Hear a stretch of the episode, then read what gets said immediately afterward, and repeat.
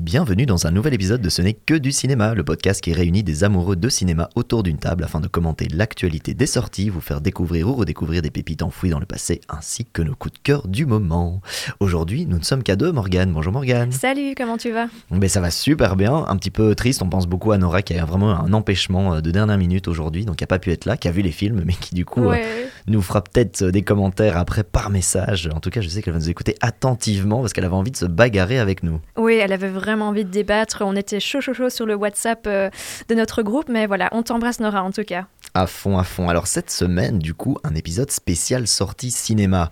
On va vous parler évidemment de Napoléon, le dernier film de Ridley Scott qui divise les commentateurs et les historiens français. Ensuite, on parlera du préquel de la série Hunger Games, la balade du serpent et de l'oiseau chanteur. Ce qui est bien, c'est que le titre est court. Et enfin, pour les fans de gastronomie française, on est allé voir La Passion de Dodin Bouffant. Est-ce que tu es prête, euh, Je suis Morgane méga prête, let's go. Eh ben, c'est parti. General, we are discovered. Good. Wait! Ice! It's a trap! Retreat!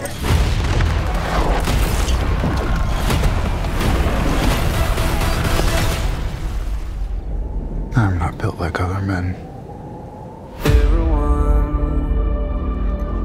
Those in power only see me as a brute, unfit for higher office.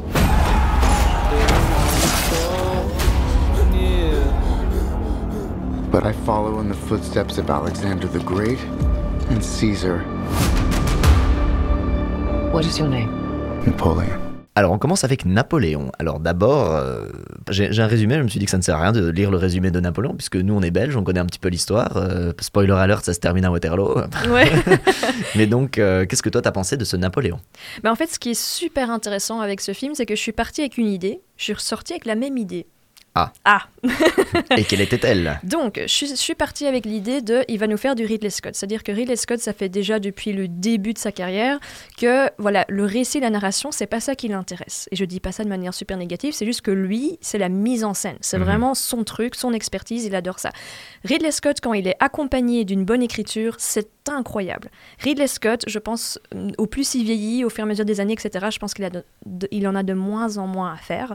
Et donc, je m'attendais à du pur Ridley Scott euh, depuis ces dernières années, c'est-à-dire une mise en scène spectaculaire. J'ai adoré, vraiment, mais waouh, au niveau de l'image, c'est vraiment ce Ouais. qu'on attendait. Là dans Napoléon, on est servi, hein, franchement. On est vraiment batailles servi. d'Austerlitz, Waterloo et les autres, Ouais. Toulon au début, c'est vrai sans, que c'est magnifique. sans spoiler, la bataille sur la glace est ma préférée. Enfin, c'est Ouais. génial. Après, voilà, euh, je m'attendais à euh, pas beaucoup de narration parce que voilà, ça, ça l'intéresse pas, tu vois. Mais à ce point, là, par contre, ça m'a déçu. Je sais pas pour toi, mais là, par contre. euh, Ah ouais, moi complètement. Enfin, juste euh, rapidement, enfin, la comparaison arrive directement avec le film Gladiator qui était Mhm. sorti en 2000, qu'il avait réalisé. Et pourquoi la comparaison est forte C'est parce qu'il y avait Joachim Phoenix, évidemment. Donc, on n'a on pas dit les, les acteurs Joachim Phoenix, Vanessa Kirby, Tahar Rahim aussi, qui joue, euh, qui joue Monsieur Barras du début, voilà, mais Mhm. qui, qui, qui est au début du film. Euh, donc, Joachim Phoenix avait joué dans Gladiator le rôle du méchant. Là, il joue une espèce de rôle de héros slash méchant. C'est aussi ça un problème du film c'est quelle était la vision de Ridley Scott de ce personnage de Napoléon? Est-ce qu'il Ouais. l'aime, est-ce qu'il l'aime pas? Moi, j'ai l'impression qu'il l'aime pas, son personnage ouais, quand même. hein. parce qu'il le, il le dépeint comme vraiment euh, un gars à la fois complexe et complexé, euh, Mhm. qui, qui, qui sait pas faire l'amour à sa femme. Enfin, vraiment, c'est. Ah il y a- oui, il y, a hein. plein de scènes euh, voilà, très graphiques et tout. C'est bizarre, c'est bizarre. Et je crois que c'est pour ça que ça énerve les gens aussi. C'est. Et en fait, moi, ce qui m'a gêné avec ce film Napoléon, c'est qu'il est entre deux chaises. Il ne suit pas l'histoire de façon très très euh, stricte. Donc, moi, j'ai pas de problème avec ça. À la limite, tu en fais quelque chose de romancé. Mais de Mhm. l'autre côté, il n'y a pas d'histoire euh, vraiment de- avec un enjeu. T'es pas attaché au personnage. T'as pas envie qu'il réussisse vraiment. Il se passe pas grand chose finalement. C'est plus euh, voilà des, des bullet points de différents événements. Et euh, du coup, j'ai rien ressenti. J'étais plus en train de regarder genre ah c'est un joli décor, ah c'est un joli costume, ah c'est vachement bien refait. on s'y croirait, mais du coup, si t'es en train de commenter les décors d'un film, c'est que t'es pas vraiment investi dans l'histoire. Non, mais je suis tellement d'accord avec toi. C'est super drôle parce que le côté bullet points, je l'ai littéralement écrit dans ma critique. J'ai l'impression que le, le récit, le, scénar, c'est en bullet points. Donc euh, voilà, d'abord tu as la Révolution française, et puis tu as telle bataille, puis tu as la Russie, puis voilà, bullet points. Donc j'ai exactement ressenti la même chose. Donc effectivement, comme toi, que ça soit euh, véridique euh, vis-à-vis de, de l'histoire, c'est un autre débat. Je vais pas tout à fait me positionner là-dessus. Après, donne-moi une histoire, donne-moi un récit, donne-moi une narration, donne-moi développe- un développement de personnage. Si je peux me permettre, tu sais que je n'avais même pas compris que le film se déroulait sur autant de temps. Donc le film démarre à la Révolution française et finit, euh, bah, no spoiler, bah, à la mort de, de 1815. Napoléon. hein, enfin, à- la mort Saint- du coup six ans plus tard. Mais ouais. à Sainte-Hélène. Donc tu as 30 ans plus ou moins Mhm. euh, qui se passe dans le film. Tu sais que j'ai mis du temps avant de comprendre qu'il y avait des années qui étaient passées. Parce que déjà de 1, au niveau de la, la narration, tu comprends pas. Il y a des ellipses tout le temps. Il y a des ellipses, euh, il y a les scènes qui s'enchaînent sans lien entre elles. En plus, ce qui m'a fortement, euh, ce qui m'a fortement ennuyé, c'est que tu as des, des événements, mais tu n'as pas de conséquences. Donc cause, conséquence, on oublie complètement ça. Et en plus de ça, ils ont décidé, ou pas décidé, je ne sais pas trop, de ne pas vieillir euh, Joaquin Phoenix. Donc en fait, tu ne vois pas euh, le déroulement de l'histoire, le vieillissement, enfin l'évolution. Il n'y a, pas d'évolution au, au niveau des personnages, il n'y a pas de vieillissement, tu sais pas ce qui se passe, tu ne sais, pas- tu sais pas en quelle année tu es, euh, il n'y a pas d'enjeu. Enfin, C'est vrai que j'y avais pas pensé, mais ça participe totalement à ce sentiment bizarre de stagnation du film, alors que ça se déroule sur 30 ans, 32 ans, et effectivement parce qu'il n'y a pas de vieillissement, donc il a la même tête au début, il a juste les cheveux un peu plus longs quand il est jeune euh, canonnier voilà, de, de Corse, et qu'il arrive à prouver sa son premier grand fait d'armes, c'est de récupérer Toulon aux Anglais, ok super, mais c'est vrai qu'il a déjà la même tête, franchement ils l'ont pas du tout rajeuni, et ils l'ont pas du tout vieilli après, alors qu'il y a euh, 32 ans qui se déroulent, Ouais. et c'est vrai que ça donne pas... euh, Moi ce qui m'a super fort embêté dans le film, c'est que ok, il y a des batailles, alors c'est vraiment comme tu dis, les différentes batailles, t'as l'impression qu'il avait suivi les bullet points d'une page Wikipédia, donc il faut faire Austerlitz, il faut faire ça, il faut faire euh, Saint-Pétersbourg, il faut faire euh, euh, Waterloo. Et ce Mais- qui est dingue, c'est qu'il y a certaines grandes batailles qui ont juste été dites, mais très vite aussi. Ouais, ah, en. Italie, oui, on les, voilà, on a réussi, euh, victoire en Italie, voilà. voilà. Et par contre, tu vois, il y a- le code napoléonien, il y a euh, toutes les finances de la France qui ont été euh, rétablies, il y, a- il y a toute une série de choses qu'il a faites en interne, tu vois. Euh, Alors oui, il montre le sacre et tout ça, mais euh, il y a eu plein de choses qui étaient faites. Aussi, autre chose, c'est qu'il avait une famille quand même assez nombreuse. Il avait, dans la réalité, placé plein de ses membres de la famille à des postes importants pour cadenasser aussi son pouvoir au niveau de la France. Ça Mhm. n'est pas montré. Il y a vaguement son frère qui apparaît dans une demi-scène, tu vois, au moment Et du sa coup. mère, Ouais, sa mère une fois dans un truc, mais c'est hyper. Voilà, on s'y attache pas, on s'en fiche complètement. Complètement. Euh, même son fils, un peu, t'es un peu genre, bah ok, bébé, merci, oui, super. bébé, euh, tu puis vois, euh, et c'est il disparaît complètement, le bébé. hein. Exact, on sait même pas ce qui se passe, il n'y a même pas un carton de texte pour expliquer ce qui va se passer. Alors, à nouveau, ça peut être un parti pris, mais alors, du coup, film, donne-moi un truc qui m'accroche, quoi, qui, qui me donne envie. Euh, à nouveau, euh, comparaison avec Gladiator, bah, dans Gladiator, ok, c'est une histoire, euh, l'histoire romaine, elle est hyper, hyper longue, donc tu choisis un truc, bah, il a eu tout le loisir de choisir un- une histoire et qui est hyper, hyper, hyper prenante, c'est épique. La musique n'aide pas non plus, c'est encore un autre élément, mais il n'y a pas d'épique dans. Enfin, moi, j'ai pas vibré, quoi. J'ai pas vibré, j'ai regardé un musée, quoi. Non, complètement. Et ce qui m'a aussi euh, fortement euh, choqué, c'est que j'étais là, bon, ok, il n'y a pas de développement de personnage. euh, je veux dire, le gars, en 30 ans, il ne change pas. Il Mhm. a la- le même type de personnalité, il n'évolue pas. Bon, très bien. Mais je me suis dit, par contre, les batailles, let's go. J'ai un gros souci, donc les batailles sont magnifiques, hein, c'est pas ça mon souci. Mais montre-moi à quel point il est un bon stratège. À quel moment est-ce qu'on le voit réfléchir? À quel moment est-ce qu'on le voit dire, voilà, sur tel terrain, avec telle armée, avec euh, euh, autant d'hommes que nous avons, etc., sur terrain inconnu, sur terrain connu, rien du tout. Et donc, en fait, on te, balance dans, dans ces batailles. Parfois, je sais pas pour toi, mais je ne savais pas toujours qui était qui. Parce Mhm. qu'on te dit pas en fait hein, euh, qui est qui, Non, non. euh, euh, à quel moment, qui est en train de gagner, etc. Parfois je, je savais pas trop. Surtout la, la dernière bataille là, j'étais vraiment mais attends qu'est- qu'est-ce qui se passe? Donc c'est ça qui est dommage, c'est que si je suis là pour les batailles, ok très bien, mais alors montre-moi en quoi Napoléon est un très bon stratège parce que c'est ça l'intérêt je pense du film quand même.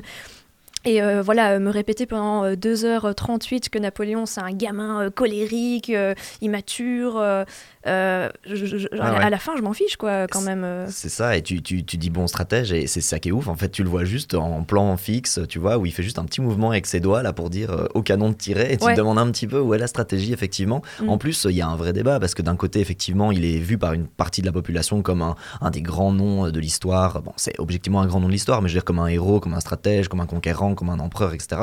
De l'autre côté, euh, le car- enfin, les cartons de texte montrent aussi qu'il y a eu 3 millions de morts Ouais. dans les, dans les guerres napoléoniennes, que le gars était surtout le boucher de l'Europe, quoi. Donc il a, il a envoyé des tonnes de gens euh, au casse-pipe, vraiment. Genre, tu vois, Waterloo, qui est la bataille la plus sanglante, 47 000 morts en une journée. Merci, bonsoir. une journée, ouais. Merci, bonsoir, pour perdre en plus. Donc, euh, t'es vraiment genre, waouh, quoi. Et ça, je pense que c'est peut-être aussi un peu le message de Ridley Scott, c'est de dire, euh, en fait, c'est c'est quand même une. C'était quand même un, un dingue, quoi. C'était quand même un mec qui a emmené toute une série de gens à leur perte. euh, sans, sans vraiment que ça ait l'air de l'avoir dérangé, on le voit pas dans les remords aussi. Enfin voilà, c'est tout des partis pris sur le personnage de Napoléon euh, qui est extrêmement complexe euh, par ailleurs, mais, qui- mais que Ridley Scott survole vraiment pour à nouveau ne pas en faire grand chose. Il veut faire le centre, euh, au centre de son histoire, il veut en faire une histoire d'amour, ok, d'accord. Vanessa Kirby est incroyable, on en Ouais, parlera un peu après dans hein, les acteurs, mais ouais.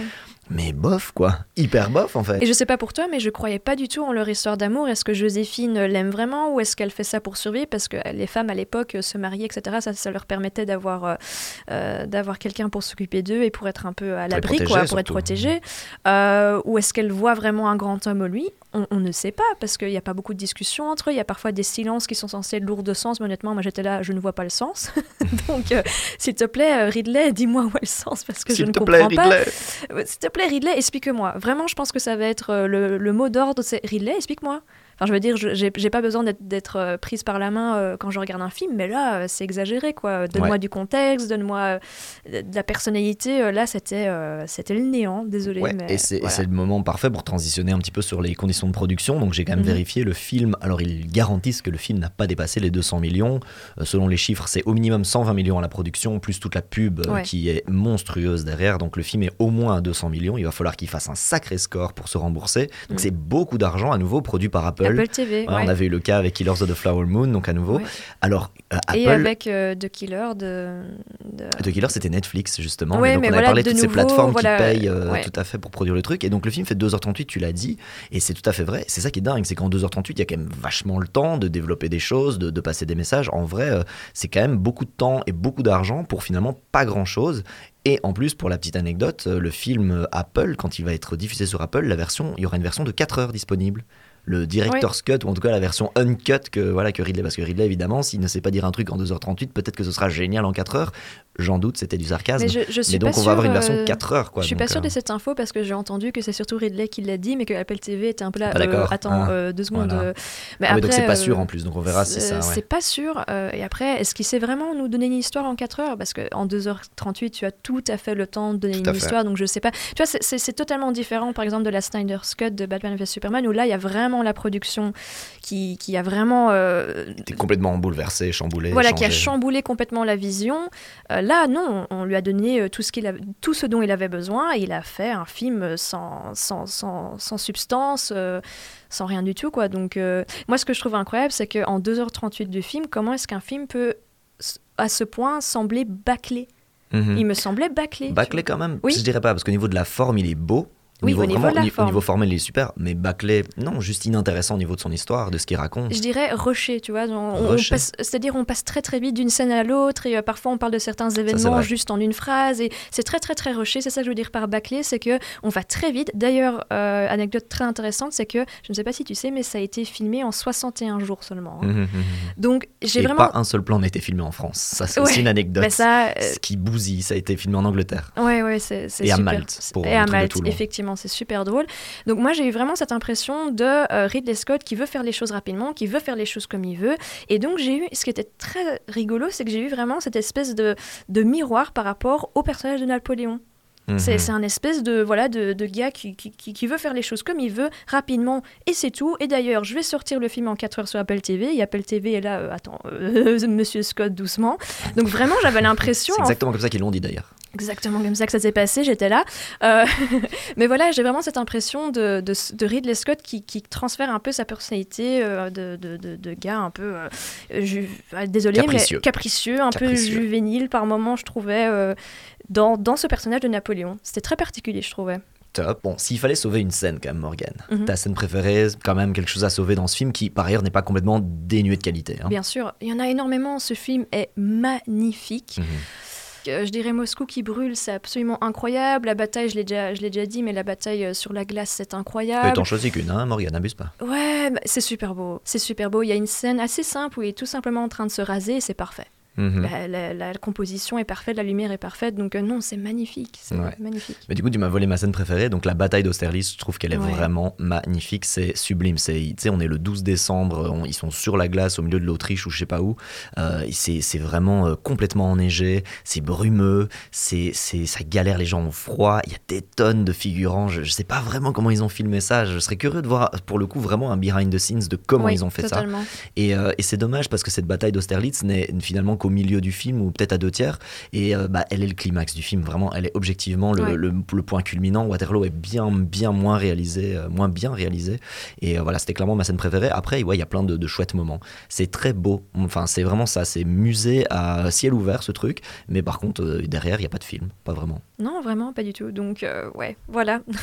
Bon, bah donc, on vous recommande moyennement d'aller le voir. Ça vaut peut-être le coup d'avoir un grand écran et un Ouais. bon son pour pouvoir peut-être voir ça, pour en avoir plein les mirettes. Mhm. Moi, je suis quand même persuadé que ce film va mieux réussir aux États-Unis qu'en France. Je pense qu'on est un peu dur chez nous en France, en Belgique, euh, parce que de un, on connaît mieux l'histoire, de deux, on est un peu plus tatillon sur ce qu'on va raconter sur notre histoire. Et euh, par contre, je crois qu'aux États-Unis, ceux qui savent pas où se trouve la Corse, et je pense qu'ils sont Ouais. nombreux, qui connaissent pas forcément bien l'histoire, bah, c'est normal. Ouais, je, ouais, je connais pas, je suis pas sûr qu'on puisse placer toutes les îles américaines Non, du continent. Euh, et, et du coup, à mon avis, je crois qu'aux États-Unis, ça risque de marcher un peu mieux. Ceux qui avaient une espèce de vision fantasmée de Napoléon peuvent peut-être trouver ça rigolo de le voir complètement pris à contre-pied, c'est-à-dire vraiment euh, cet homme complexé, petit, finalement, euh, très, comment dire, très animal, un peu. C'est une petite créature, des fois, tu vois, quand il est avec sa femme. C'est un enfant. C'est une petite ouais. créature, quand il fait les petites mimiques, là, tu vois, genre, enfin, il est vraiment. il- Ah, ça, ça m'a Ouais, mis mal à l'aise. c'est hein. malaisant. Waouh, c'est très Voilà. malaisant. Ne faites jamais ça. Mais donc, tu dirais quand même, allez le voir si vous aimez ça. Mais si vous aimez les très belles images, complètement. Ouais. Complètement. Ouais, ouais. Bah, ok. Bah, ou alors, un- vous attendez Apple, quoi. Ouais, voilà. Mais je dirais un dernier truc, c'est que si vous parlez de Napoléon, pourquoi laisser cette- cet accent américain coupé au couteau et pourtant, quelques scènes plus tard, montrer un Autrichien qui a un accent euh, ben, germa- germanique et montrer un, euh, un Russe qui, qui a un accent russe. Donc, il y a un moment, il faut choisir, quoi. Ou bien Napoléon, il a un accent français, il parle anglais avec un accent français. J'aurais préféré, je pense, honnêtement. Mais en plus de ça, moi, ça a rendu ça compliqué parfois de, de reconnaître qui était français ou anglais parce que les Français ont un accent anglais parfait. hein. Dans ce Mhm. film, ils sont anglais, d'ailleurs, pour la plupart, à part Joaquin Phoenix. Ils sont anglais avec un accent euh, british absolument incroyable. Et donc, quand tu rencontres les British, donc ceux qui, sont, qui les opposent, ben moi, j'ai pas tout de suite compris. euh, C'était pas les mêmes, quoi. ben non, donc Ouais. euh, t'es un peu là, attends, euh, si on veut faire opposition, faut faire un choix au niveau des accents, je pense, et de la manière d'être aussi. J'ai pas retrouvé beaucoup de francitude dans, Non. En eux. hein. D'ailleurs, il aime beaucoup la France, mais à quel moment il nous l'a montré, je ne sais pas. Enfin, tu, tu vois. enfin, Eh ben, excellent. Et ce sera les mots de la fin, du coup, pour notre petit avis à chaud, du coup, de Napoléon. Et puis, bah, nous, sans plus attendre, on va pouvoir passer à Hunger Games, la balade du serpent et de l'oiseau chanteur. Mr. Snow. After everything you've seen out there in the world,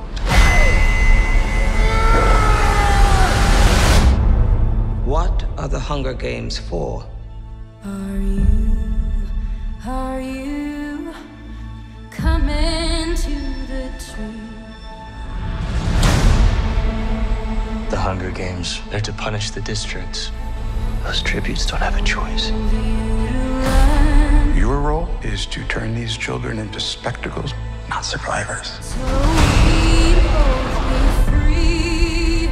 We're live! Smile. Hunger Games, la balade du serpent ou de l'oiseau chanteur, ou aussi connu comme le prequel, on est en fait 60 ans avant l'histoire des Hunger Games, donc on est euh, au début euh, de cette euh, nouvelle dystopie tyrannique qui est en train de se mettre en place après la guerre, donc c'est le dixième Hunger Games, à un moment donné où le public ne s'intéresse plus du tout vraiment à ces Hunger Games, et donc le pouvoir en place cherche une façon de rendre ça plus intéressant pour le public, et c'est le moment où justement le- les, les, les 24 tribus qui sont choisies dans les 12 districts vont être transformées en stars, un peu comme une espèce de star académie comme on a connu donc dans les, ouais. dans les, les jeux Hunger Games, enfin les films Hunger Games. Et donc là, l'histoire, bah, c'est l'histoire de Snow qui est tout jeune, hein, qui essaye de faire sa place dans ce Capitole euh, de ultra privilégié. Lui n'a plus vraiment d'argent, mais il, il appartient à une famille très très riche. Il a plus de capital dans Il le a, Capitole. il a plus de capital dans le Capitole, exactement.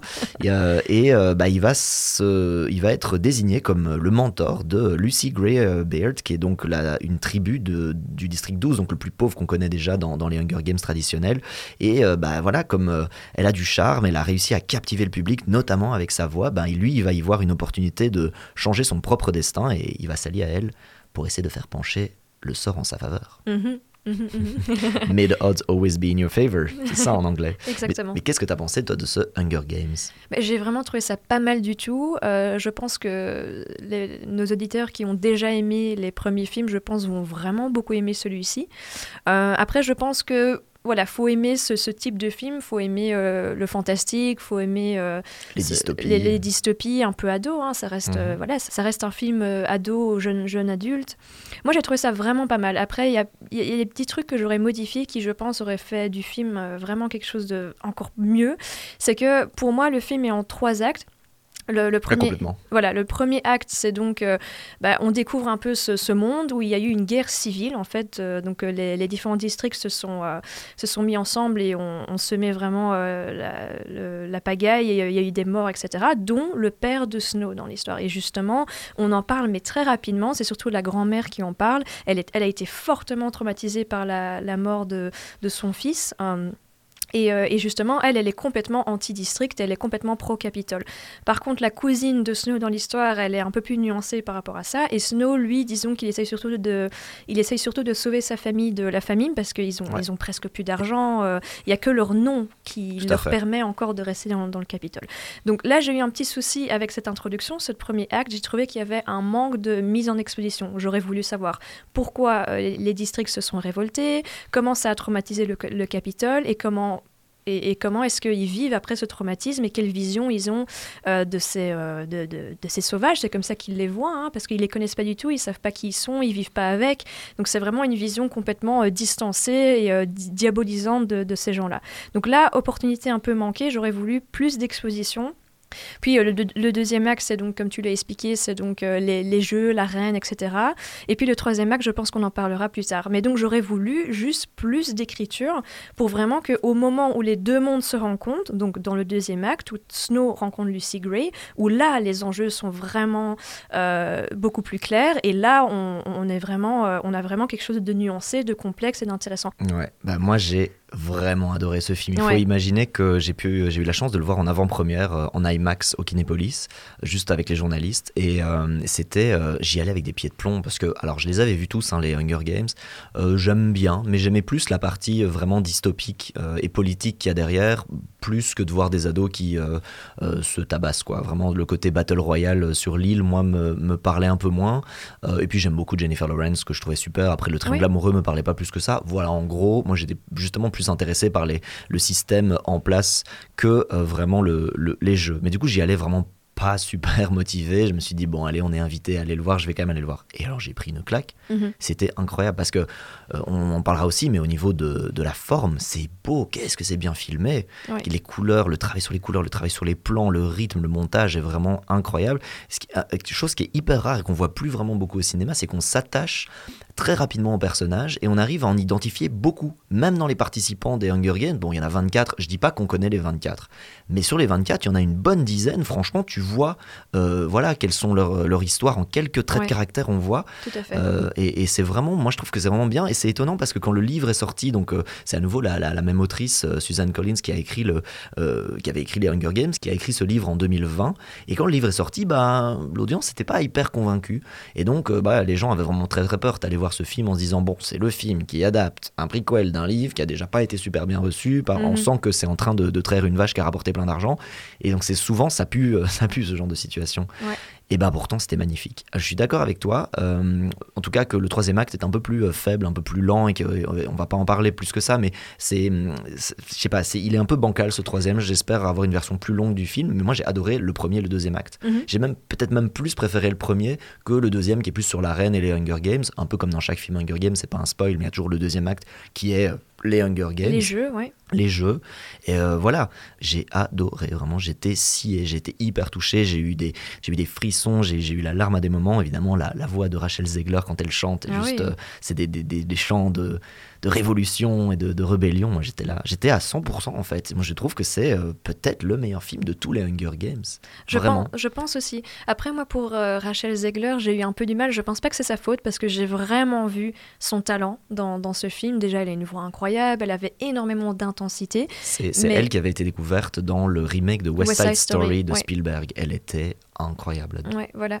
Je pense qu'en fait, ils se sont dit, t'as une voix super, il faut absolument l'utiliser. Mais je pense, Mhm. je trouve que c'est surutilisé. Mhm. Moi, la, la première fois qu'elle se met à chanter, j'étais un peu mal à l'aise. Je trouve que c'était un Hmm. peu long et puis je trouve qu'on l'a fait trop chanter à plusieurs reprises. Elle se met à chanter, donc ça commence à devenir un peu redondant. Et euh, j'ai l'impression en fait qu'ils se sont dit cette fille, elle est incroyable dans les comédies musicales. Ça se voit que c'est que c'est une fille du- qui vient du théâtre, qui vient de la comédie musicale, et j'ai l'impression qu'ils ont voulu vraiment lui dire fais ça. Mais je trouvais pas que ça allait avec le film personnellement. Moi, le livre avait un personnage comme ça hein, qui chantait. hein. donc déjà, c'était un reproche dans le livre, c'est qu'il y avait trop de- d'interludes musicaux Ah ben, dedans, voilà, euh, voilà, où il y avait tout ça. Donc ils ont pris cette actrice-là, qui par ailleurs va jouer dans le, le live action de Disney de Blanche-Neige. Oui, effectivement, effectivement. Ben là, je pense qu'elle sera super dedans, quoi. Mais euh, ouais, donc, mais je pense pas que c'est sa faute, mais je j'ai j'ai pas réussi à connecter avec son, son personnage parce que c'était trop intense, trop dans le chant, trop dans, dans la Mhm. démonstration. Et donc, euh, par contre, celui qui joue Snow, ben, c'est dans son personnage Ouais, aussi. Tom il est Light. beaucoup plus dans la retenue. J'adore. Euh, il est incroyable. il est incroyable. les différentes trouvé. coupes de cheveux, moi j'adore les différents Tu le, actes. reconna- tu le euh, reconnais même pas. C'est dingue. Il a vraiment une, une physicalité qui fait que tu lui rases les cheveux, c'est plus le même homme. Ouais. Bon, ça, je dis ça juste pour moi. Il est très très beau. Mais il est très très beau. non, il non. est trop beau. Waouh. Enfin, Mais moi j'y crois leur histoire aussi vraiment. Genre, moi j'y croyais, j'y croyais tellement à leur histoire que j'ai du mal à le. enfin, Ça reste Snow, c'est le grand méchant. Ouais. En fait, on est un peu sur une histoire similaire à Anakin. hein. Anakin Oui, dans Star Wars. Si tu regardes l'épisode 3, moi j'ai le, le même syndrome, ce que j'appelle moi le syndrome Titanic chez moi. C'est genre tu mets un DVD pour la 20 e fois et à chaque fois tu te dis peut-être que cette fois-ci le bateau ne coule pas. ouais. je fais ça. Malheureusement, c'est un DVD, donc les infos sont gravées dessus. Ce sera toujours la même fin. Bah moi, j'avoue que je regarde l'épisode 3 de Star Wars. Je me dis peut-être que cette fois-ci, Anakin, il, il tombe pas dans le piège et puis il reste gentil, puis il garde son sabre vert, quoi. Oui. Puis c'est trop bien. Et en fait, euh, non. You were my brother, Anakin. Ouais, ah, cette phrase me. You were my brother, Anakin! I loved you! Et donc dans ce film de Snow, j'avais un peu la même chose et je sens que ça va être un film que je vais aimer revoir. Ce que j'adore, c'est qu'il y a des petits indices de son côté evil euh, quand même à- au début, mais en même temps, j'étais là genre mais j'y crois, moi j'y crois vraiment et il fait tout pour la sauver vraiment. Je pense qu'il ça m'a détruit de le voir finalement tomber dans le côté obscur quoi. Et euh, ouais, mais moi j'ai adoré cet, cet élément là et donc pour moi c'est un 100% au niveau de la caractérisation quoi. Je suis tout à fait d'accord avec toi. Je crois totalement dans leur histoire d'amour parce que les deux acteurs ont énormément d'alchimie. Après, au niveau de l'écriture, je trouvais que c'était un peu léger. quoi. Ils sont très bons acteurs, donc t'y crois parce qu'ils vont super bien ensemble. Enfin, ils ont une in- intensité. Enfin, ils jouent super bien ensemble. Mais euh, au niveau de l'écriture, j'étais un peu là. C'est un peu léger quand même. C'est pour ça qu'une mise en exposition beaucoup plus euh, développée, je trouve, aurait, vraiment amélioré, amélioré ça. Pour ce qui est du troisième acte, en fait, je suis pas d'accord avec toi. Moi, j'ai beaucoup aimé le troisième acte. Je sais que ça peut étonner parce que j'ai lu plein de critiques et personne n'aime ce troisième acte. Mais c'est tout le côté sociologique, en fait. Comment est-ce que, euh, en mettant une personne du Capitole et en, en le mettant parmi euh, ces, ces- ces gens du district, eh bien, est-ce qu'il va changer d'avis? Est-ce qu'il va commencer à, à avoir de l'empathie pour ces gens? Et euh, ça, j'ai trouvé ça super intéressant personnellement. Mais bon, Et tant qu'on est dans les acteurs, est-ce que on a kiffé de voir Viola Davis en espèce de mad scientist complètement folle avec les avec cheveux un bestiaire, un bestiaire de, fou, créatures ouais. toutes plus dangereuses les unes que les autres, un œil, un œil de verre ou une espèce d'œil Ouais. euh, bleu très Ouais. mystérieux, les Ouais. cheveux en pagaille. euh, Mhm. Elle est géniale. Je pense qu'elle s'éclate. Je pense qu'elle vient pas juste prendre son chèque. Je pense que vraiment elle s'amuse. Moi, j'ai adoré, j'ai adoré ses maniérismes. J'ai lu euh, dans beaucoup de critiques que tout le monde trouve qu'elle surjoue. Enfin, Oh. beaucoup de gens trouvent qu'elle surjoue. Tu sais, quand on est Viola Davis, on peut se permettre de surjouer dans un Ouais, rôle. clairement. Moi, Surtout quand on a un contrat pour Hunger Games. en plus, elle a pas beaucoup de scènes et dans chaque scène, je la trouve effrayante, je la trouve. Elle a les meilleurs costumes en plus. Oui, alors justement en parlant de costumes, un truc qui manque quand même, c'est les, les beaux costumes, etc. Enfin, allez, Ah, où est-ce qu'ils sont ah, Ah, allez. Bah, on est au début hein, de cette euh, tyrannie, hein, donc on- ils sont, c'est encore, ils, ils sortent de la guerre, on voit que tout Oui, est en reconstruction, que les bombes ont tout rasé, donc malgré tout, même chez les très privilégiés, on n'est pas encore dans un truc qui est ultra établi avec toutes la, les parures et les panoplies qui pouvaient exister dans les Hunger Games. Je suis d'accord avec toi, mais ils auraient pu justement euh, prendre une opportunité de faire un peu euh, euh, un espèce de DIY, de, de- ils essayent de garder leur grandeur, quoi donc euh, DIY, tu connais pas? Non. DIY, do it yourself. Do it, do it yourself, tu connais pas? Non, mais quand même, je trouve que ça manquait un peu au niveau costume. Euh, moi, j'adore ça hein, dans, dans ce genre Mhm. de film. C'est ça que j'attends. euh. Moi, je trouve que la déco est incroyable dans le film, franchement. Quand tu vois Ouais. les vieilles télés, euh, Mhm. tu vois, il y a cette espèce de truc rétro, Ah années oui. 60, euh, tu vois, euh, en même temps dans un truc très moderne, et puis très. Tu sais, les drones qui fonctionnent pas du tout, on est sur les balbutiements des drones, je trouve ça Mhm. trop, trop bien. Mhm. Enfin, je trouve que la déco est, est super, le, le- le soin du détail. Moi, j'y ai cru à cet univers à fond. Alors, je sais que je suis complètement le premier à plonger dans les dystopies, on en a déjà parlé. Moi, tu me mets dans Equilibrium, je signe. Tu me mets dans les. Matrix, je On en a signe. parlé, ouais. Voilà, c'est sûr. Mais euh, voilà, moi j'étais à fond dedans. J'ai trouvé ça énorme. Et j'ai trouvé ça beaucoup plus équilibré entre les Hunger Games, le game, et l'univers qui entoure. Oui. Alors que dans les Hunger Games traditionnels, c'est beaucoup plus orienté autour du show. Totalement. Et je trouve ça très très malin d'avoir réussi à montrer les prequels, vraiment, euh, bah, c'est le cas de le dire, les, les- les prémices de comment c'est devenu ce show business, en fait, comment c'est devenu cette starification euh, de finalement euh, ces 23 jeunes qui meurent. Parce qu'en fait, dans les Hunger Games, on avait 24 candidats, il y en a un qui survit, donc il y en a 23 qui meurent. Ça reste une histoire de massacre. Ouais. C'est une arène, en fait, c'est un truc de gladiateur. Et, euh, et j'ai trouvé ça super de voir cette transition de comment, et c'est très, très actuel de notre époque, voilà cette starification des gens, comment est-ce qu'on fait du business avec l'image des gens alors qu'en fait euh, leurs conditions de vie sont horribles. Alors là, dans la vraie vie, euh, ça peut juste être des conditions nulles. Là, dans ce film, c'est la mort. Mais malgré tout, ça, le, le système va faire tout pour faire du fric avec ces gens. Pas mal du tout ce film. Donc Hunger Games, c'est un grand oui quand même? Oui, c'est un oui si c'est votre style de film. Oh, ça, franchement, moi c'est un grand oui. Allez-y, Ok. foncez et dites-nous ce que vous en avez pensé. Ouais, Ouais. moi j'ai pris ma claque. Franchement, j'ai pas peur de dire que c'est probablement dans mon top 5 des meilleurs films de 2024. 23, pardon. Moi, je dirais juste que niveau blockbuster, je dirais pas que c'est le meilleur à mon avis. Moi, Il y a j'ai John Wick et Hunger Games. John Wick, on est totalement d'accord, mais dans ce même type de monde, donc fantastique, moi j'ai adoré le dernier euh, Guardians of the Galaxy. Oh. Ah bon? J'ai pas vu. Ok. eh ben, je le conseille vraiment. Je trouve que c'est, il est vraiment excellent et il ose aussi au niveau scénaristique. euh, Mhm. Enfin voilà, je vous le conseille. Oui, oui, à fond. Eh ben, super. Sans plus attendre, on va passer au troisième film de notre sélection du jour, La Passion de Dodin Bouffant. Tu connais cette sauce? Tu saurais dire ce qu'il y a dedans? Du lard fumé, des champignons, Tu vas voir la crème fraîche Du carré de veau, s'il vous plaît. Le Napoléon de la gastronomie, le prince, le roi. du persil, Il y a aussi du paprika et on ajoute de la gelée de groseille. C'est très bon ce qu'on a fait. Mais tout ça me donne l'impression d'un brouillon d'une esquisse. Nous sommes à l'automne de notre vie. Parlez pour vous, je me sens en plein été. Je vous le demande encore, Eugénie. Marions-nous. Nous passons plus de temps ensemble que bien des époux, à étudier des recettes, à les faire. Ne sommes-nous pas bien ainsi? Je relève le pari d'émerveiller le prince avec un pot-au-feu de ma composition. Avec votre aide. C'est un peu risqué et audacieux. La Passion de Dodin Bouffant. Pour le petit pitch, Eugénie est cuisinière hors pair depuis plus de 20 ans au service du célèbre gastronome Dodin. Au fil du temps, de la pratique de la gastronomie et de l'admiration réciproque est née une relation amoureuse. De cette union naissent des plats, tous plus savoureux et délicats les uns que les autres. Pourtant, Eugénie, avide de liberté, n'a jamais voulu se marier avec Dodin. Ce dernier décide alors de faire quelque chose qu'il n'a jamais fait. Cuisiner pour elle. Mhm. Quel homme quand même, cuisiner pour une femme. Pardon. Désolée, j'ai, pas du tout aimé le film. Ouais, d'accord. Est-ce qu'on a aimé euh, La Passion de Dodin Bouffant, euh, Morgane Non. Non, c'est plutôt... Pas euh, du tout mon truc. euh. Oui, t'en- as, as trop bouffé de ce film. Non, j'ai, pas réussi à, à accrocher. euh, ça, D'ailleurs, je me suis un peu endormie. Dés- Désolée de dire ça, c'est pas du tout pour tracher le film, mais voilà, non, j'ai, pas trop aimé. Euh, Donc film de Tran Hang euh, Hong, Mhm. euh, désolé pour la prononciation, avec euh, Benoît Magimel et Juliette Binoche, Mhm. euh, qui en plus pour la petite histoire étaient en couple vraiment il y a, il y a 20 ans, ils ont un enfant ensemble, hein, donc là ils sont plus du tout ensemble, Ah, mais, mais c'était quand même assez incroyable de les faire se rejouer dans quasi, ce qui est quasi un huis clos autour de la cuisine, et qui est vraiment une déclaration d'amour du réalisateur euh, à la cuisine française, la cuisine Ah, française oui, traditionnelle, on va en parler du côté traditionnel. Pourquoi est-ce qu'on a décidé de parler de ce film aussi? C'est un peu atypique pour euh, notre sélection habituelle, c'est qu'il a été euh, sélectionné à, euh, aux Oscars américains comme un des cinq films étrangers, et donc il a peut-être une chance même carrément de, de gagner. Je pense que les Américains, euh, la, la French cuisine, ça va, les- adorer, ça va hein. leur parler, un peu comme The Artist qui avait été Ouais. encensé aux États-Unis, alors que le film est objectivement très moyen. Ah, j'ai pas aimé non plus, Ouais, voilà. effectivement. ouais. Donc euh, voilà, mais il y a aussi Le règne animal dans ceux qui sont nommés aux Oscars Yes. Et Anatomie. D'une chute. Voilà. Ah oui, et encore oui. deux autres que j'ai plus en tête. Mais donc voilà, c'est, on- en fait, dans ce podcast, on ne parle que des films que les Américains aiment. C'est génial. mais donc, dis-nous plus alors de cette passion de Dodin Bouffant. Tu m'as même dit que tu t'étais endormi un petit moment. Ouais, euh, ben, j'ai pas réussi à accrocher. Après, j'ai adoré l'acting euh, de Magimel et de Juliette Binoche. Je ne connaissais pas très bien. Mais... En fait, je, ne pen- je pensais que je ne connaissais pas Benoît Magimel, mais en fait, je me suis trompée parce qu'il a quand même fortement changé euh, au fur et à mesure des années. Donc, je ne l'avais pas reconnu, mais je l'avais découvert dans Ennemi intime, où il joue superbement bien. Donc, c'est un film qui se passe euh, C'est un de excellent acteur. c'est un excellent acteur. Vraiment, je l'ai beaucoup aimé dans, dans Dodin Bouffant aussi.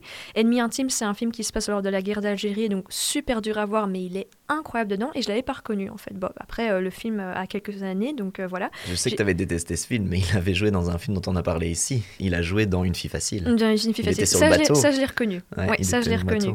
Pacifiction aussi, il y a pas très longtemps. Et dans la série Marseille, Ok, avec euh, du- Depardieu sur Netflix. Ok, j'ai pas est une vu. mauvaise série, mais bon. J'ai pas vu tout ça, j'ai encore des trucs à rattraper, tout ce qui est euh, cinéma français. Mais donc j'ai trouvé les deux acteurs très bons, euh, j'ai totalement cru dans leur histoire d'amour, j'ai trouvé... euh, c'est c'est des tableaux en fait, ce, film, c'est des tableaux de nature morte, c'est des tableaux de Juliette Binoche nue, légèrement éclairée, c'est c'est super beau. C'est super beau, donc j'ai beaucoup apprécié, j'ai passé un super moment visuellement. Après, c'est pas une histoire qui m'a intéressée, quoi. On passe quand même une heure à les voir cuisiner, donc à la fin, je me dis, bon, ben, euh, passons à autre chose quand même. T'avais pas faim. Ah oui, j'avais trop. Non, non, j'avais trop la dalle quand je suis sortie envie de de là. goûter les plats, ah hein, oui, franchement, oui, oui, ils, sont, ils, a- ils ont l'air tous succulents, donc euh, ouais. Faut euh, savoir qu'il y a un grand chef étoilé hein, qui derrière faisait les plats hors champ et qui donc tout a été fait. Et d'ailleurs il y a des plans rapprochés sur les mains qui sont euh, les, les mains de- du grand chef. C'est pas forcément toutes les mains de Magimel puisque certains mouvements doivent être exécutés à la perfection. Ça s'improvise pas en, Oui. en deux heures Ah de oui, répète. Tout à fait. Ce que j'ai vraiment adoré aussi, c'est de voir comment ces plats sont préparés à l'ancienne, parce que tu as de la glace qui est faite, mais dans une ancienne euh, glacière avec De, de la une glace. sorbetière. Sorbetière, une ancienne sorbetière, euh, que vous voyez la glace pilée, vous les voyez tourner manuellement euh, la petite manivelle. J'ai trouvé ça super. Mais après, l'histoire en elle-même, je trouvais ça un peu ennuyant, euh, j'ai pas accroché. Mais voilà, c'est juste. C'est juste mon avis, mais euh, Après, il c'est se pas un passe rien dans le film. hein, Il se passe pas grand chose, mais C'est euh, pas un mauvais film. hein. C'est une nature morte de cuisine quoi. Tout à fait. Ouais. Mais c'est pas un mauvais film. C'est un film très beau d'ailleurs, c'est bien joué, mais c'est pas mon truc. Ouais. Bah, j'ai- bah, en fait, euh, pareil, ça fait, en fait, c'est un peu la line-up de cette fois-ci. C'est à nouveau un film où je suis allé avec les énormes pieds de plomb en me disant Oh là là, ça va être hyper pédant, ça va être vieille France, ça va être. France nostalgique. Le truc que je déteste, c'est vraiment ces films France nostalgique. C'était mieux avant, on ne Ouais. peut plus rien dire, on ne peut plus rien faire, vous- on ne mange plus une bonne carotte aujourd'hui. Voilà, et la cuisine française. Voilà, euh, exactement, ouais, tu vois. Et, et donc j'allais là en me disant, oi, oi, oi, oi, oi. en plus j'avais fait l'erreur de voir la critique de Télérama qui vraiment avait, mais alors si vous voulez rigoler vraiment en termes de, de défoncer un Ah film, oui, oui, oui. euh, allez, allez voir. Et je me suis dit, oulala, et je vais là en me disant, mon Dieu et tout. Et en fait, franchement, j'étais à fond. Et c'est sûr qu'il faut se mettre dans cette vision de, je vais voir un film qui déjà se goûte, euh, qui s'admire euh, vraiment au niveau de l'odorat, de tous les sens, euh, plus que d'aller voir une histoire. Franchement, c'est quasi un huis clos. Euh, c'est deux anciens amants dans la vraie vie. Euh, et donc il y a cette alchimie qui est très forte et c'est tout, tout n'est qu'esthétisme dans ce film, tout n'est que Mhm. délicatesse, n'est que euh, de saveur vraiment. Et c'était très beau pour ça vraiment. Et, et, bah, évidemment on a envie de goûter tous les plats, on est hyper frustré Oui. quand les plats sortent des fours, on est genre est-ce que je peux euh, vous dire si c'est bon? Ils ont dû bien bouffer sur la production Ah les oui, gars, mais, euh, mais c'est vrai qu'il n'y a pas vraiment d'histoire, et, mais c'est tellement beau. C'est Oui. probablement un des, des films les plus beaux que j'ai vus en termes de bien filmer la cuisine. Et d'ailleurs, le, le réalisateur le disait euh, lors de l'interview à Cannes, quand il y avait tout, le- tout le panel de l'équipe qui était là, euh, qui, euh, il a justement fait exprès qu'il n'y ait pas trop de scénario, parce que souvent dans les films dont le thème c'est la cuisine, bah, très vite la cuisine se fait effacer par le fait qu'il y a une histoire. Il faut raconter des choses, et donc tu as les, les malheurs et les dramas des uns et des autres, et la cuisine devient très vite secondaire. Il voulait absolument rendre hommage euh, à la cuisine. Et aussi, le film est dédié à sa femme, avec qui il travaille euh, sur tous ses projets de films depuis euh, plus de 20 ans. Et donc, il a aussi voulu rendre hommage. On sent qu'il y a aussi une espèce de, de, de, de, comment dire, de translatération, c'est pas le mot, mais de, de translation entre les deux acteurs qu'on voit à l'écran et le réalisateur et sa femme aussi, qui sont deux orfèvres aussi de leur art. Mhm. L'art étant l'art du cinéma, et là, il filme deux personnes qui font l'art culinaire. Et donc, voilà, c'est beau, mais c'est sûr que c'est esthétique, voire esthétisant, euh, et qu'il se passe rien. c'est un peu la line-up des films où il se passe pas grand-chose. Ouais, totalement. Enfin, par Hunger Games, mais, Ouais. euh, mais voilà. Mais malgré tout, bah, je suis sorti vachement ravi en fait d'avoir vu ce film. Je dirais pas que c'est voilà, je- c'est pas pour tout le monde, clairement, Non, clairement. mais c'est magnifique. Oui, c'est- très beau, euh, il y a une sensualité incroyable. En plus, je trouve que le réalisateur montre vraiment tout cet amour qu'a euh, Dodin pour, euh, pour cette femme que j'ai- beaucoup apprécié. Euh, et comme tu le dis, ils ont, ils ont une alchimie incroyable entre les deux. Mais les autres, j'ai l'impression qu'ils récitent. Ah oui, Euh, mais c'est des figurants, les autres sont pas du euh, tout le point du film. Ils sont Oui, même là, ok, je pense, pour, mais- pour, dé- pour dénoncer un peu le- la, société ultra euh, classiste déjà, parce que c'est Ouais. l'ultra élite évidemment, Mhm. tous ses copains, les copains de Dodin. Oui, c'est un avocat, un médecin. euh, ouais. Exactement, ils sont ultra dans l'élite et euh, du coup ils ont des conversations déconnectées de la réalité. Ils commandent sur les pauvres, ils commandent sur la saleté de la ville, ils commandent sur des trucs hyper euh, mondains et futiles, etc. Et, mais je trouve que c'est tellement le trait est tellement grossi que je pense que c'en est une critique de son réalisateur. Ok, très bien. Mais euh, moi, j'ai pas réussi à apprendre ça au premier degré, quoi. Parce que Ah, après, c'est ils, sont gênants, hein, c'est clair. C'est c'est malaisant. Après, c'est peut-être, euh, comme tu le dis, comme tu le dis, euh, à mon avis, euh, des personnes étrangères, des Américains vont peut-être adorer, mais quand tu parles français, je trouve qu'il y a, euh, comme, comme, comme tu le dis, c'est très gros, donc peut-être il y a un côté un peu, ben, t'arrives pas à le prendre au, au premier degré, peut-être que c'est le fait que je parle français et donc que je suis beaucoup plus sensible à la manière de, de prononcer les choses, la manière de, de dire, de déclamer les choses, c'est peut-être ça. hein. Mhm. Euh, mais les deux acteurs principaux, par contre, nickel, vraiment euh, super bons dans, dans le rôle. Mais du coup, est-ce que tu recommandes? Ben, je recommande de nouveau. Moi, j'aime bien rester très nuancé. Donc voilà, moi, c'est mon avis. Moi, j'ai pas accroché. Mais en fonction de ce que vous avez pu lire ou de ce que vous avez pu euh, entendre de notre critique, ben, voilà, voyez si c'est un film pour vous. C'est très beau, euh, mais c'est très, euh, c'est un, peu niche quand même. hein. C'est, euh, la France, la cuisine française, et euh, voilà, faut, faut aimer ce genre de, de choses, quoi. Mais tu parlais justement de films de cuisine qui ont du mal à garder la cuisine au centre de, de leur histoire.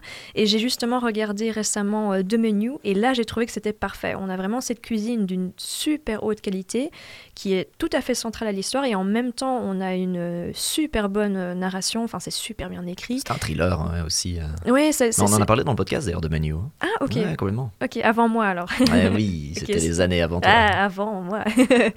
mais, euh, mais donc voilà, donc euh, de menus j'ai adoré et d'ailleurs on va vous sortir une petite sélection sur Instagram de films de cuisine. Euh, et évidemment on va parler de Ratatouille sûrement. Mais voilà, si vous avez des films de cuisine que vous adorez, n'hésitez pas à venir nous parler. On adore quand vous venez nous parler en message privé. On vous répond, on vous partage en story si vous le voulez bien sûr. Donc n'hésitez pas.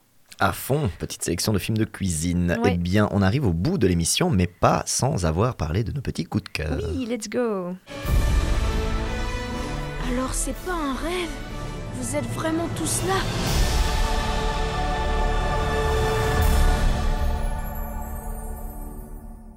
Alors, pour nos coups de cœur, Morgane, toi, tu voulais nous parler d'un film de Disney qui est sorti il y a quelques années, euh, Coco.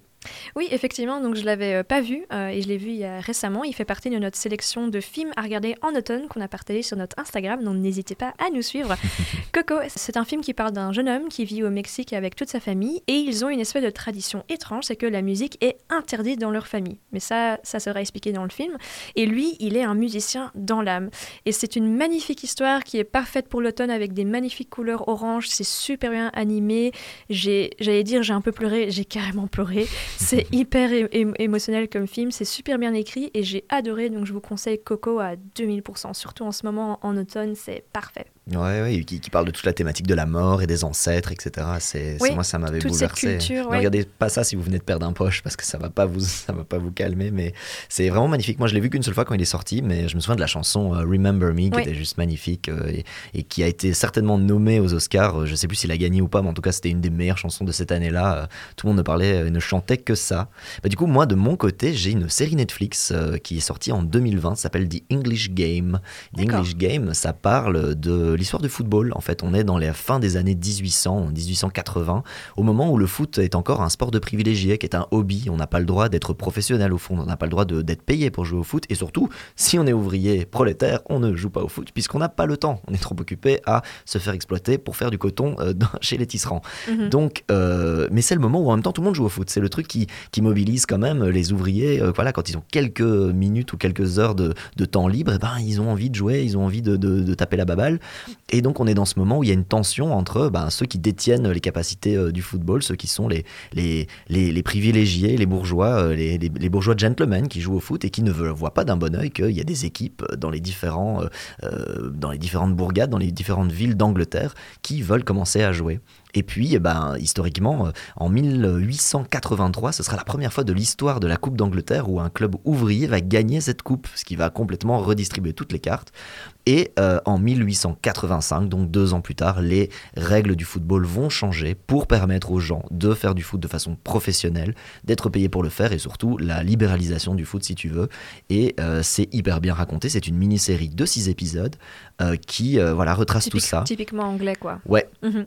C'est hyper hyper bien. Euh, moi, je connaissais aucun des acteurs, ce qui moi me fait du bien de voir une série où j'ai pas des visages qui sont déjà euh, mille Mhm. fois vus. C'est un peu dans cette ambiance. euh, c'est pas Peaky Blinders, Peaky Blinders, c'est un petit peu après, mais on est dans ce genre de d'ambiance quand même et de, et de, et de lutte Ouvrière, ouvrière où c'est mhm, un peu sale. On sent qu'on est dans des dans des dans des bourgades un petit peu éloignées de Londres et tout ça. Et c'est vraiment magnifique. Ça se regarde hyper facilement. C'est voilà 6 fois euh, 40 minutes. C'est magnifique, vraiment. The English Game sur Netflix. Allez-y. Mais c'est super. En plus, j'imagine que c'est ce genre de série, même si tu connais rien en foot. Bah, Ah en ouais, fait, euh, tu t'y intéresses et tu t'es es à fond dans les personnages et t'es un- t'es, euh, ouais. Et c'est super drôle de voir le foot comme, euh, comme il est joué au début, c'est-à-dire que c'est pas du tout joué avec le- les gens qui. Enfin, tout le monde court derrière la balle comme si c'était vraiment le but de. Tout le monde doit attraper la balle. Donc c'est- c'est c'est plus. un- ça ressemble à du rugby presque avec les jambes que le foot tel qu'il est. Et, et d'ailleurs, bah, une des stratégies que, que les, les clubs ouvriers vont utiliser, c'est justement de faire plus de passes, donc de s'éloigner les uns des autres, de jouer en passe, parce que la balle ira toujours plus vite que l'humain pour suivre la balle. Mhm. Et donc c'est super intéressant de voir aussi ces changements de stratégie et, et, et comment, euh, comment le, le, le- le football devient finalement un sport populaire, le sport populaire qu'il est aujourd'hui, probablement le sport le plus populaire au Ouais, monde, ouais. euh, alors qu'à la base c'était vraiment un truc de privilégié, gentleman, euh, qui était euh, voilà un, un sport qui est né dans les écoles, d'ailleurs dans les grandes colleges de Ah oui, Londres, et qui était un passe-temps pour ces, ces gens de la très très haute bourgeoisie euh, et aristocratie. Donc c'est c'est passionnant à voir, c'est un vrai moment d'histoire, et en même temps, bah, voilà, que vous aimiez le foot ou pas, bah, ce sera super. Donc là, on a un peu d'histoire, plus que, Ouais, que ouais, dans Napoléon. que- ouais, il y a plus d'histoire dans The English Game que dans Napoléon.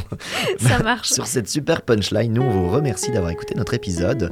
Euh, et puis, euh, bah voilà, évidemment, toujours la même chose. Si vous nous avez aimé, n'hésitez pas à faire un petit commentaire. Maintenant, c'est possible sur Spotify. En plus, on peut après publier vos commentaires pour qu'ils soient visibles. Euh, Mettez-nous euh, des étoiles sur Spotify, sur Apple, sur Deezer, là où vous nous écoutez. Et puis surtout, rejoignez-nous sur Ce n'est que du cinéma sur Instagram. On est hyper actifs là-bas. Ça vous permettra de participer à nos sondages, de nous donner des idées de films, euh, de savoir un petit peu en avance les films sur lesquels euh, on va pouvoir débattre dans ces épisodes. Et puis, bah, nous, on se retrouve tout bientôt. À très bientôt. Salut. Ciao, ciao.